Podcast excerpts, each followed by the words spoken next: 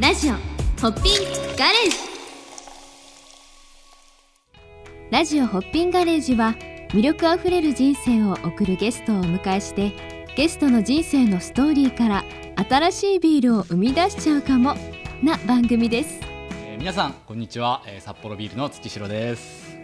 えー今日もですね素敵なゲストをお迎えして、えービールになるような魅力的な人生ストーリーを伺っていければというふうに思っております、今日のゲストは、えーなんとですね、えー屋内屋外問わず、えー日本のさまざまな場所で映画を上映する、えー日本を旅する映画館日のイグルーの有坂瑠衣さんです有坂さんようこそラジオホッピンガレージへ、今日はよろしくお願いいたします楽しみにしてました。いやー嬉しいですね。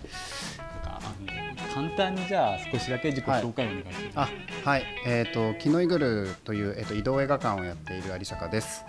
まああの移動映画館ってね聞いてもあまりピンとこない方が多いかなと思うんですけれども、あのまあ僕たちはその映画を作ってるわけでもなく、で上映する場所も持っている。ただその代わり毎週のようにですね場所を変えて映画の上映会はやっています。でその場所というのも例えばカフェみたいな場所、こういうブルワリーみたいな場所とか、あと屋外だと、まあ、恵比寿ガーデンプレイスとか博物館でとかもう本当に大小さまざまな場所でイベントをやっていてで場所に合わせて映画をセレクトするということなのでもう例えば昔の日本映画のこともあれば最近の「サマーウォーズ」みたいなアニメがあったり逆に聞いたこともないようなアフリカの国の映画を上映したりとかさまざまなんですね。はい、なのでこう映画館とか家では体験できないような、まあ、ワクワクするような時間を作っていきたいうん。ということで活動を始めて、えっと、2003年からやっているので今年で18年、はい、になります。いやなんかもうどういう話が今日聞けるのかなってドキドキワクワクしてるんですけども、やっぱなんか最近やっぱこうおうち時間がねすごく増えているので、こうまあどうしてもビールにくっつけちゃいますけど、はい。まあビール片手にね、映画を見る機会とかも結構増えてきてるんじゃないかなというふうに思ってまして、うんうん。えーなんかいろいろとですねなんかその映画とビールの相性なんかいう話もですね、はい。少し伺っていければなと思うんですけれども、うん。このホッピンガレージはですねはい。ビールを飲みながら、はい。えーやらせていただきますので、はい。まずは乾杯をさせていただきたいなというふうに思います。はい、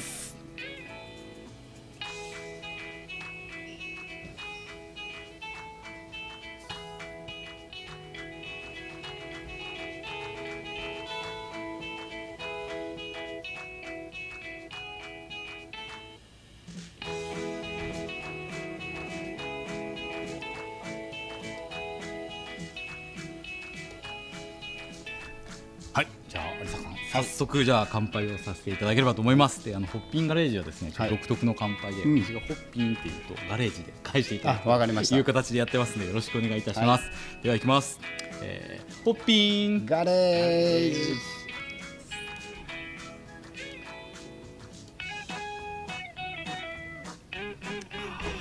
うんどうですか？ぜひ感想を聞いてみたいなって。なんかあれですね思ったよりも複雑な味がしてありがとうございます。そうなんですよね。このホッピンガレージは基本的にそのあのー表現しているのがまあ多様性とか、うんまあそういう複雑な部分とかをうん表現したいと思って作ってるので、そのモザイクホップっていう、んなんかいろんなアロマですね。はいなんかマンゴーだとかパッションフルーツとかハーブとかそういったものが人によって結構感じるものが違うみたいなのが特徴になってますね。うんどんな香りがするとかなんですか飲みやすいなんかこれからの蒸し暑くなる季節にぴったりですね、ありがとうございます。進んじゃいますねこいやこれ スイスイいってしまうんですよね。そうなんですよ。そうなんですよね。有坂さんは普段ビールは結構毎日飲むれビールもそうですねあのお酒好きで毎日飲んでいるんですけどうん最初はビールからあ、はいはい、なるほどですね。ですねビールだけの時とかもありますけど。このまま言ってると多分私がビールの話ばっかしてしまうんで。じゃあ早速なんですね。せっかくなので、あのじゃあちょっと有坂さんの話をですねいろいろと伺っていきたいなと思ってまして、まあはい。まず、まあ、そもそもなんですけども、その日本を旅するはい映画館、キノイグルーさんというのが、まあ、実際どういうことをされているのかということをちょっと聞きたいんですけれども、私とかなんかいい移動するとか言われるとなんかこうドライブシアターみたいなものを思い浮かんだりはい。するんですけど、ちょっとそのあたりまずは教えてもらってもよろしいですか？そうですね。あのまあ移動映画館なので、こうトラックとかでうんうんうん全国を旅して来るんじゃないかって皆さん思ってるんですけど、僕免許持ってないんですよ。あ免許持っては、ないい。なので新幹線で移動してとか まあ形的にはそういう形なんですけど、まあ、あのさっきちょっとお話したような、うんうん。あの場所のその毎回場所が上映する場所が変わるので、その場所の良さをどう生かしていくか。うん。で、ね、例えば屋外とここのお店だとまたその空間の良さって違うと思うんですよね。それぞれに良さがあって、はいはい。でその良さを生かしながら映画をまあ鑑賞するというよりは、まあ、場所も込みなので体験。なのでまあ体験型の映画界だとは思ってるんですけどもなんかそういう、えー、と形で、まあ、毎回ですねその場所の方とい。ろいろこう話をしながら、はまあ、仕事なんですけど仕事の話だけではなくて、うん。まあ、担当者の方のプライベートな話まで掘り下げてやっぱりここでしかできないものを一緒に見つけていくうん。ので仕事から入るんですけど、はい。もう本当に子供に童心に帰って一緒に楽しいものを作っていくっていうような共犯関係で一個ずつイベントを作っているので割とね血が通ったイベントかなっていうふうに自分ではす。ごい同じものが一つ通してないみたいな感じですかね、うんそう。オーダーメイドの映画イベントみたいな形ですね。どうやってそのなんていうの上映する映画を選ぶというか、それって多分映画ってめちゃめちゃ種類があるじゃないですか。あります。そのまあもちろん話をしながらなんですけどその辺ってちょっとどういう感じなのかを、あの一言で言っはいてしまうと,、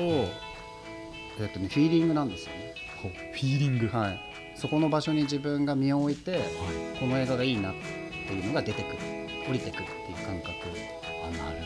が一番大きいんですけど、はもちろんその例えばテーマ性を持ってやりたいっていう、ねクライアントさんもいるのでで子供親子向けにやりたいとか、その季節をテーマにとかあるのでそういう情報はもちろん入れるんですけど、はあんまりその決めたテーマにがっちり合わせていくと、テーマには合ってるけど、うん。じゃあ楽しいかどうかとか、うん一番大事な感情の部分がこぼれ落ちてしまうのでやっぱり言葉ありきで選ぶことはしないようにしてます。自分の中に入れて身を置いて出てきたものをまずは信用してみる。っていう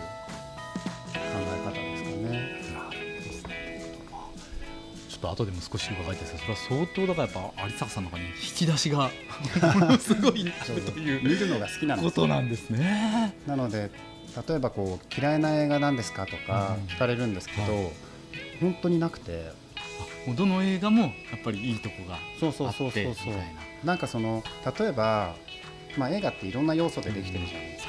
か,、ストーリーが最悪だなって思う映画はもちろんあっても、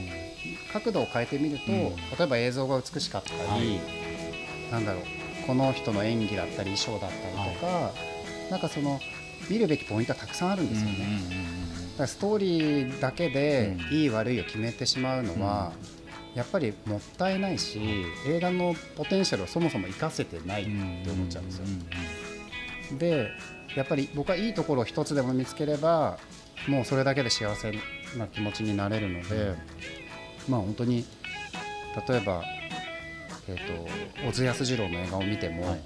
花より団子を見ても、うんうんどっちも幸せな気持ちにはなれるんですよね。もう映画をだから映画世界一映画に甘いって 思ってます。評論家になっちゃいけないタイプなんです。はい。いや世界一映画に甘いってなんかいいですね。すよ敵だな。なるほどね。いやでも私あの最初にそのまあ映画に関係する方が今回ゲストで来るって伺ってて、まあきっとだから映画を撮る方なのかなと思って、まさかその映画をどうまあ見せ見せるっていうかどう体験させるかっていうことだとは思ってなかったっていうのがまず一個驚きで、いやそもそも映画って。いや映画館に行ってはい見るもんでしょっていうのがまあうん幼少時代で最近はまあネットフリックスとかはいアマプラとかで見て見るもんでしょって思ってたんで結構そのやられてること自体が、はい。え何ですかそれ、んなんでそんなことしてるんですか？って結構聞かれると思うんですけど、うんそのあたりも教えてもらっていいですかね？そうですね。あのまあ映画の楽しみ方って、うん。まあそれこそ僕が始めた2003年っていうのはまだフィルムで映画を上映するのが当たり前な時代だったんですね。なのでやっぱり映画は映画館じゃないとダメだ。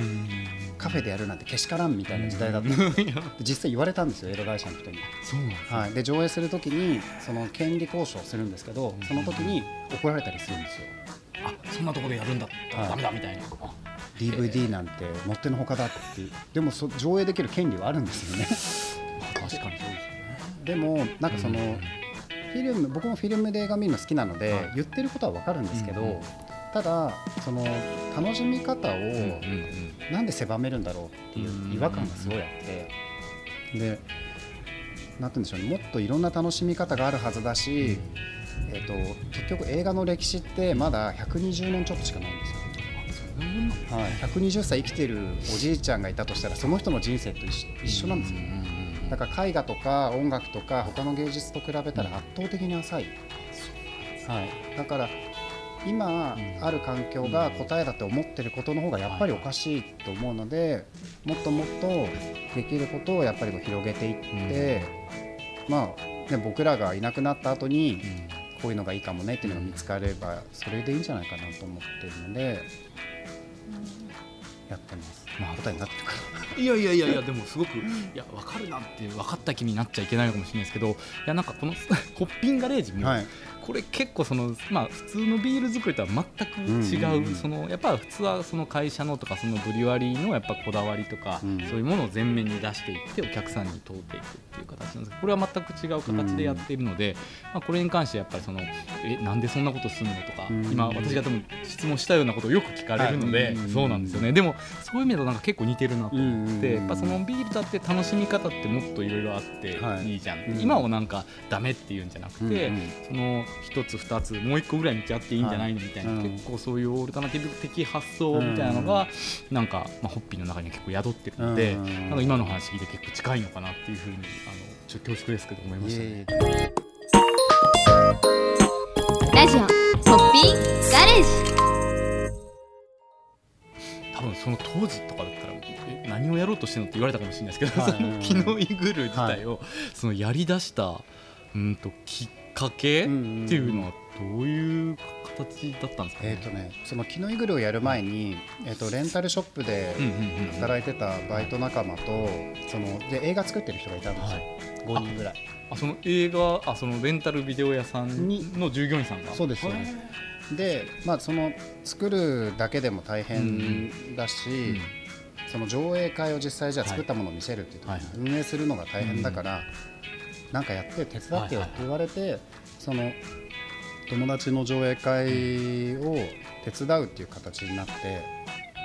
あの小さな団体を作ったんですよ。ね、でその代表をやってたんですよ。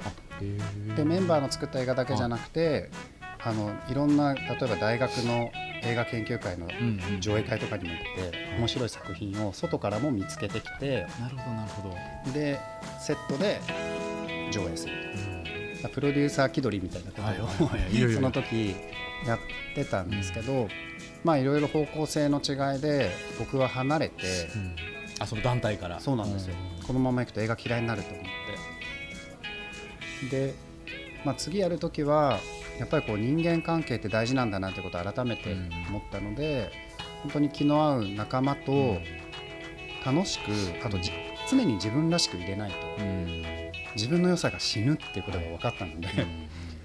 で、えーとまあえー、と今は中学の同級生だった渡辺淳也君と2人で、まあ、やってるんですけど、まあ、始めたきっかけはやっぱりババイト仲間で別の子が、えーとね、ちっちゃい映画館を自分たちで作るんだよねって話になって。あそのバイト仲その渡辺さんじゃなくてバイト仲間の子が映画館を作る、はい。で東京の外れにちっちゃい20席ぐらいしかない映画館を作る、で映写機もあるし、映写技師もいるから、じゃあずっとやりたいって言ってたシネクラブ、うんシネクラブっていうのは自主上映会のことなんですけど、シネクラブうちでやればいいじゃんって言ってくれたんですよ、友達が。いいの？みたいな。やるやるっていうことで立ち上げたのがキノイグル、はい、なので全然もう趣味で始めてそのビジネスとしてはい。こうか考えてたわけでもなかったですし、まあでもどうせ始めるんだったら1回限りではなく、まあ継続してやっていけば、こう良くなっていくイメージしかなかったのでなるほどね。なので名前をどうしようとか、はいまあ、当時はまあインターネットも普及してないので、はいじゃあフライヤーのデザインをどうしようか、うん結局それがブランディングになってくるので、とかにこだわって始めたのは覚えてなるほどますね。今ちょっとお名前の話が出てあの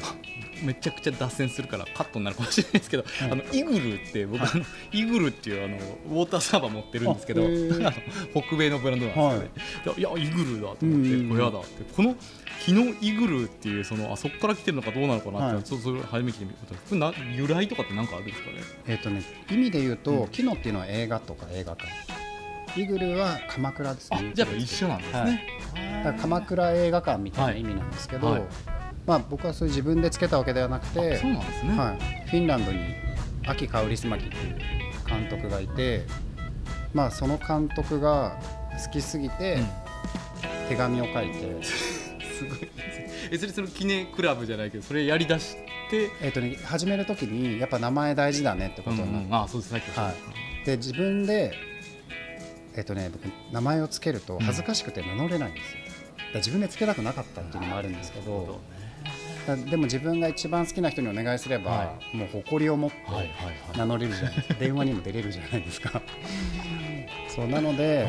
じゃあその知り合いの中で尊敬する人とかっていうことじゃなくて、はい。本当にお願いしたい人にうん。手紙を書こうということで、フィンランドの監督をリストアップして熱い内容の手紙を書いてつけてもらった名前なんです、その熱量がすごいですねまあ、好きでやってることですからね。そうそう。やっぱりどうせだったらねどこまで楽しめるかっていうかとことん楽しむのが多分それ、ね、僕僕に限らず、みんな子供の時はそうだったと思うんですけど、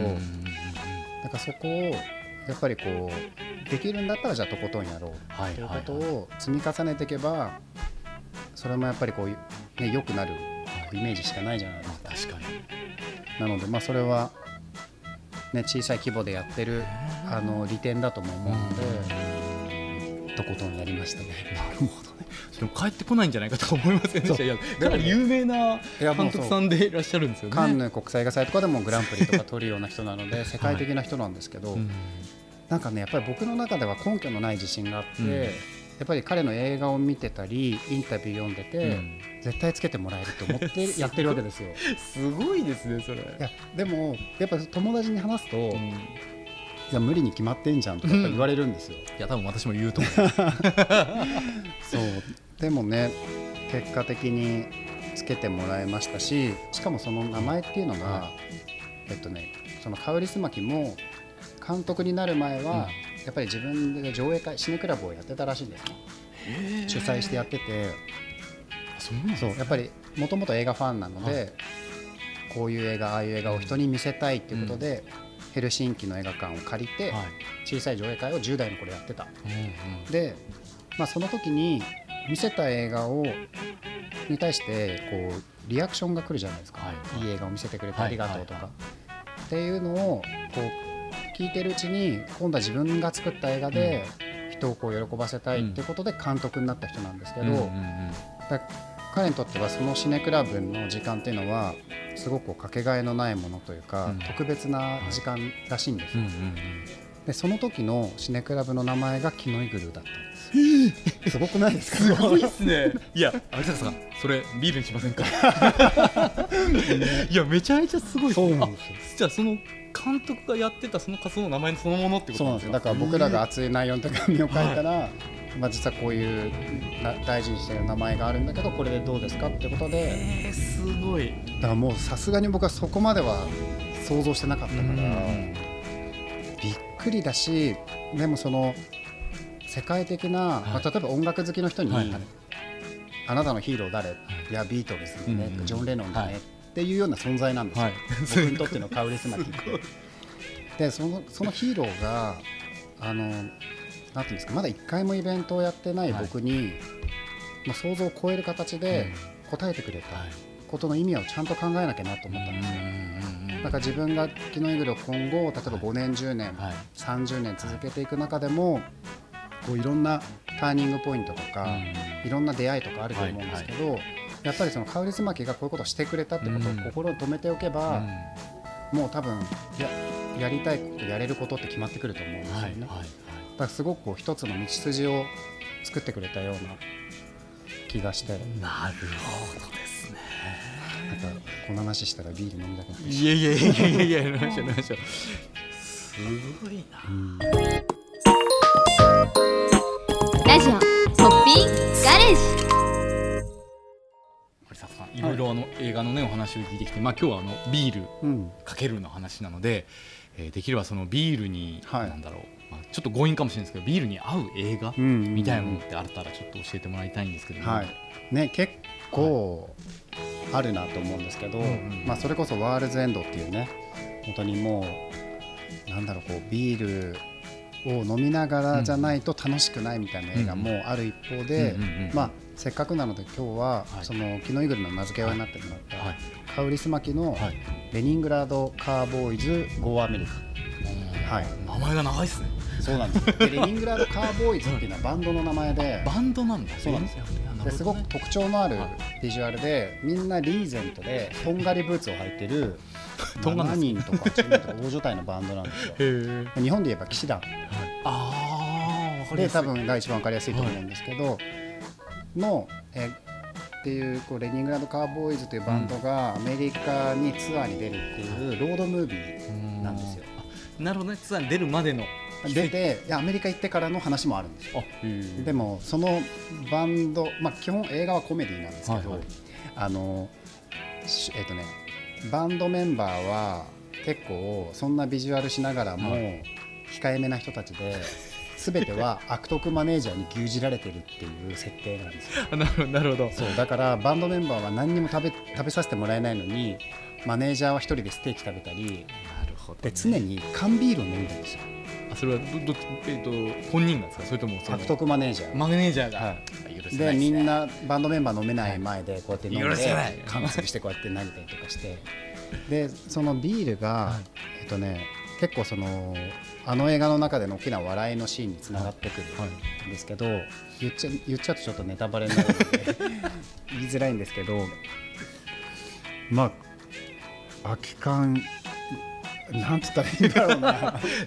確かにネタバレしちゃうとまずいっていうそうなんですよね。そうか。これ見るしかないってことですかね、まあでも本当にこう缶ビールを飲みながら見てほしい映画。でそしてその映画の中でビールが一つ何かこう何かこう大事なそうですね。そのやっぱりこう笑いだったりとかの小道具としてはうん結構こう重要で,、カールスマキの映画ってはい。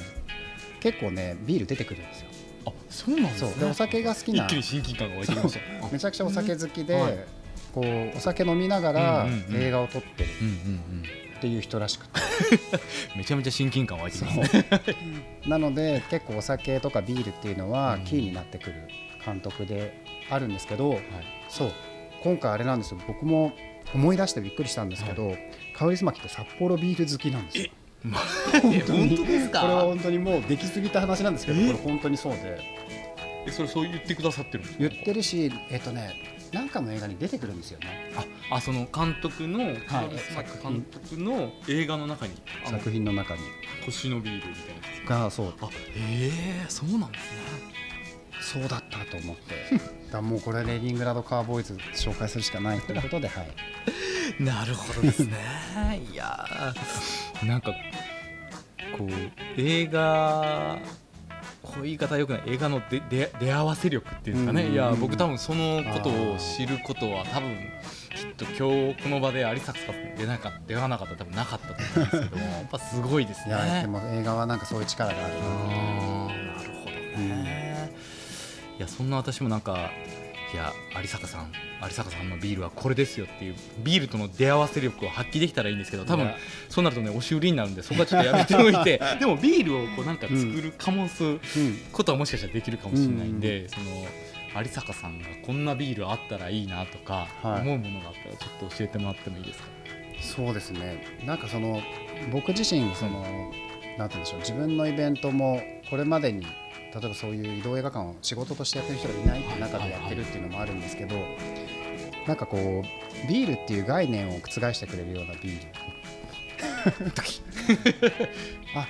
それもビールって言っていいんだとかみんなの中にあるビールっていう定義をなんか広げてくれるような、はいでもそれもなんか木をてらいすぎて全然それ違うじゃんとかじゃなくて、ギリギリ確かにでもビールかもって思えるこう絶妙なはい。一線は残っているみたいな、ね、最近某番組でも、はい。あれは漫才か否かみたいなね 論争がありましたけどでもその多分枠組みを多分うん。今みんなはい。こう考えていくはい。時代かなと思ってるのでビールってこういうのもビールでいいよねとかうん。なんか今日いただいたビールもまさに攻めてるなっていう。いや。すごい個人的にはグッときましたけどなんかそうやってそこのなんかビールの概念を変えてくれるようなビールが出てくるとうん。うんこれまであんまりねビールに馴染みがなかった人はいもチャレンジできたりするのかなとかっていうのは、いやちょっとあれですね。いやおっしゃる通りホッピンガレージ自身もむしろそこにチャレンジしていってるっていう感覚が、まあこれだけ並んでる瓶もそうなんですけど、これ例えば大人のチョコミントビールちゃうやんけみたいな、うん。そうそう。もうすでに違うそうなんですよね。とかまあでもなんかうん。逆に言うとそういう風な発想をお持ちの有坂さんが考えるビールっていうのはなんかもうちょっと本当は時間があれば根掘り葉掘りね 行きたいなと思いますね、なるほどな。なるほどな。いや嬉しいですね。まあでもねお時間もあるんでね。そうかじゃあなんかもういろいろとビールの話尽きないと思うんでもうこれ最後になるんですけども、なんかこう今後、まああのまあ、映画の業界もね、うんうんまあ、ビールもそうなんですけど、はい。ちょっとコロナの状況で結構飲食店さんも大変ですし、はい。もちろん映画館さんも多分大変だと思うんですけどその中でその昨日イグル、まあ、有坂さんとしてなんかやっていきたいことがどういったことなのかちょっと最後教えてもらってもいいですかね？そうですね。あのこう上映するだけが映画じゃないと思って、うんうんうん。あのキノイグルではそのいろんなイベントをやってるんですけど例えば、えー、と1対1の映画のカウンセリング。あなたのために映画を選びますっていうイベントは月に1回代々木上原でやっていてまさにこう本当対面で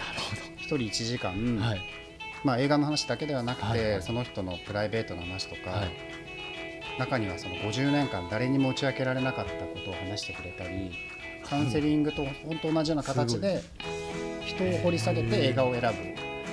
面白いですねそれ。ていうのを。まさき出会わせる感じですね。なんか私と土城優也の、に合う映画みたいな話めちゃめちゃいいですねそなのでこう自分の中はい。でこうなんでしょう好きな映画ってだんだん固まってくるじゃないですか、でもそれもやっぱり一番最初の話に戻ると経験が邪魔をしてるんだと思うんですよ。だからそこをこう一回広げられると、うん。例えば極端に言うとアクション映画が嫌いって思ってた人がアクション映画の良さに目覚めると世界が一気に広がるじゃないですか。で自分の可能性に気づけて嬉しいし、自分のことがもっと好きになる、それはまあ僕は映画を通してそういうこうお手伝いができたらいいなってことで、カウンセリングをやってたり、まあ、映画おみくじっていうのをやったりとか、え映画もう一回ちょっと映画おみくじ。映画おみくじ。はい、じゃあちょっと終われないじゃないですか。とかもうねいろいろやってるんですよ。はい。で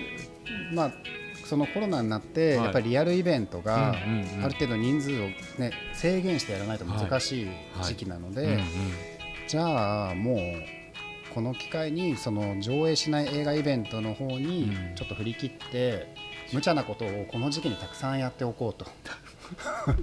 上映しない映画イベント。そうですねすごいですね。まあ展示だったりとか、まあこうトークもそうだったりしますけど、まあインスタライブも週一でやってたりん。しますし、まあ他にも多分もっと面白いことはあるはずなので、うんまあそういうのを何ができるかなっていうのをこう飲みながら考えるとやっぱり出てくるものでちょっと考えて今年はやっていきたいなと。なるほどですね。ちなんか聞いてて。終わりますとかって終わらないんですけど なんかやっぱその映画が持ってるそのなんかもう根っこにある価値みたいな,、うんうんうん。なんか根源的なものを引っ張り上げてきて、はい。じゃあそれってっていうのを、結構発想されてるんだなっていうのをすごい今聞いて感じましたね、えーちょっと名残惜しいですけど今日はこれで、あのラジオホッピンガレージ終了ということで、はい。えー終わらせていただきます。今日はありがとうございました。ありがとうございました。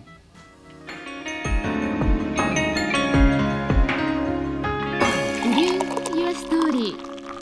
飲酒は二十歳になってから。